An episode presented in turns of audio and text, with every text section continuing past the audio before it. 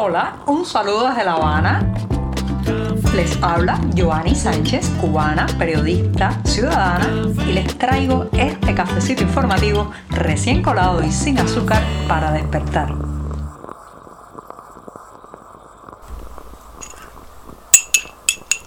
Miércoles con humedad, lluvia y cielo gris aquí en La Habana, una jornada del 19 de octubre de 2022 en que estoy revolviendo mi cafecito para darme ese sorbito de mitad de la semana. Así que ya voy con el primer buchito del día.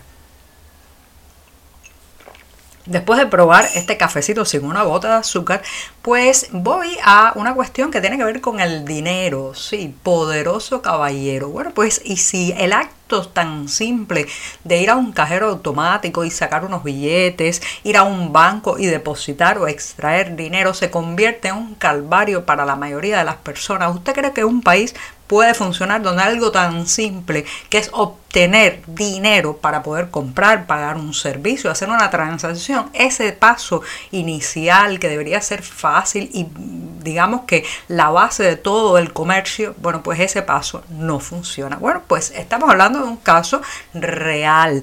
Cuba y específicamente la ciudad de La Habana están sufriendo una crisis de cajeros automáticos prácticamente vacíos, eh, de eh, efectivo que se agota en las primeras horas de la mañana, de larguísimas colas para lograr poner una tarjeta magnética dentro de estos dispositivos y extraer algo de dinero. Eso, señoras y señores, es una realidad que cada día se hace más cruda y más difícil. Conclusión, la gente tiene que pasar larguísimas horas esperando para ver si puede extraer efectivo, tiene que posponer compras, operaciones mercantiles, comerciales, muchos negocios no pueden vender sus mercancías porque los clientes que llegan no tienen el dinero, en fin, un calvario y un verdadero problema que afecta a todos los estamentos económicos, los privados, los estatales, los domésticos, los grupales, todo está afectado porque no hay suficiente efectivo en los cajeros. Este eh, miércoles llevaremos una nota sobre ese tema en las páginas de 14 y medio y después de indagar qué es lo que está pasando, bueno, pues hay muchas razones para esta escasez de papel o de billetes. Hay que llamarlos así, papeles coloridos, porque eh, la verdad es que cada vez el peso cubano sirve para menos y menos. Bueno, pues algunos empleados de sucursales bancarias aseguran que el problema está en que les llega poco efectivo desde las estructuras centrales del banco por otro lado, la gente necesita más dinero porque la vida ha subido todo, todos los costos de la vida, alimentarse, transportarse, eh, simplemente comprar lo mínimo. Bueno, pues ya eso cuesta mucho más que hace un año, que hace dos. Entonces, claro, la gente necesita una mayor disponibilidad de efectivo. La llamada informatización del comercio, eso es un gran bulo oficialista que funciona muy poco y eso trae como consecuencia que la gente tenga que disponer del efectivo porque muchas transferencias o transacciones que pudieran hacerse de forma virtual no se logran de esa manera. Pero ¿sabe qué? En la medida que falta efectivo en los cajeros, la eh, ansiedad de los clientes pues hace que cuando acceden a uno que tiene dinero pues intentan sacar todo lo que puedan para no tener que hacer las colas varias veces a la semana. Todo eso está convirtiéndose y confluyendo en un problemón enorme para el día a día. Y es que hay que salir desde las mañanas a ver dónde se puede extraer efectivo, eh, pasarse buena parte de la jornada en la cola y después, después que se termina, volver a empezar por el principio. Señoras y señores, algo tan básico, cuando algo tan básico no funciona, un país no puede funcionar.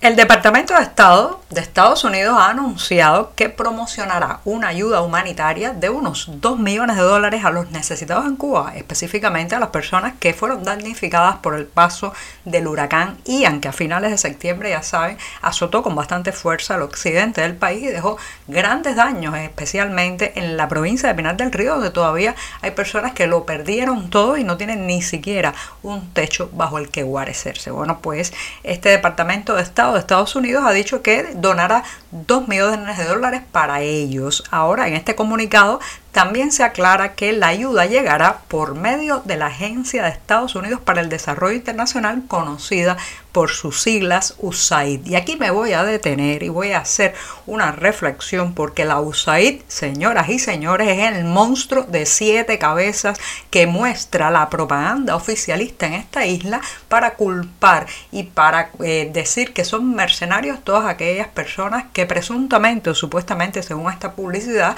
negativa y este fusilamiento de la reputación, reciben apoyos de los fondos que gestiona la USAID. O sea, hay una USAID buena y una USAID mala, parece ser, para los medios oficialistas cubanos, porque cuando ayuda directamente a los ciudadanos, cuando pues eh, sostiene proyectos cívicos, proyectos de eh, que gestionan la gente de manera independiente, bueno, esa es la USAID mala. Ahora bien, cuando envía 2 millones de dólares para los damnificados en Cuba que se canalizarán, imagino, a través de varias organizaciones oficiales, bueno, pues ahí ya es la USAID buena. Fíjense qué cinismo, qué doble rasero, qué amnesia momentánea. Así que ya usted sabe, si alguien que conoce o usted mismo es acusado de recibir fondos de la USAID, recuérdeles, recuérdeles que ahora mismo van a llegar 2 millones para contrarrestar o aliviar los efectos del huracán Ian.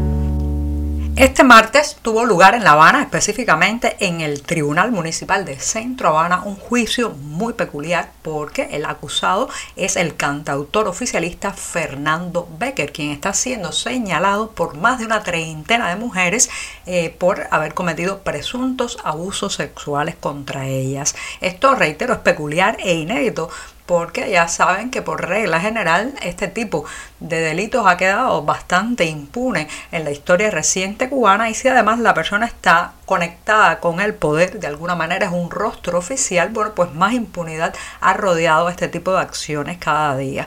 Se supone que este miércoles eh, esté lista ya la sentencia y lo más interesante a mi juicio es la posición de la Federación de Mujeres Cubanas, esa polea de transmisión desde el poder hasta las féminas en esta isla, que ha sacado un escueto mensaje donde decía que seguían atentamente o estaban atendiendo el juicio y las acusaciones que hacían estas eh, mujeres contra un ciudadano, pero sin mencionar el nombre del acusado, su filiación y conexión con el régimen y, su, y la impunidad de la que había gozado hasta ahora, pues había estado ejerciendo estas prácticas durante largos años. Recuerda que Fernando Becker es una persona que eh, con frecuencia el régimen echa mano de él para ubicarlo en actos oficiales, cantatas pro régimen y una serie de eventos culturales donde ha sido una figura eh, ampliamente promovida desde el poder hace mucho tiempo. Así que habrá que seguir de cerca esta sentencia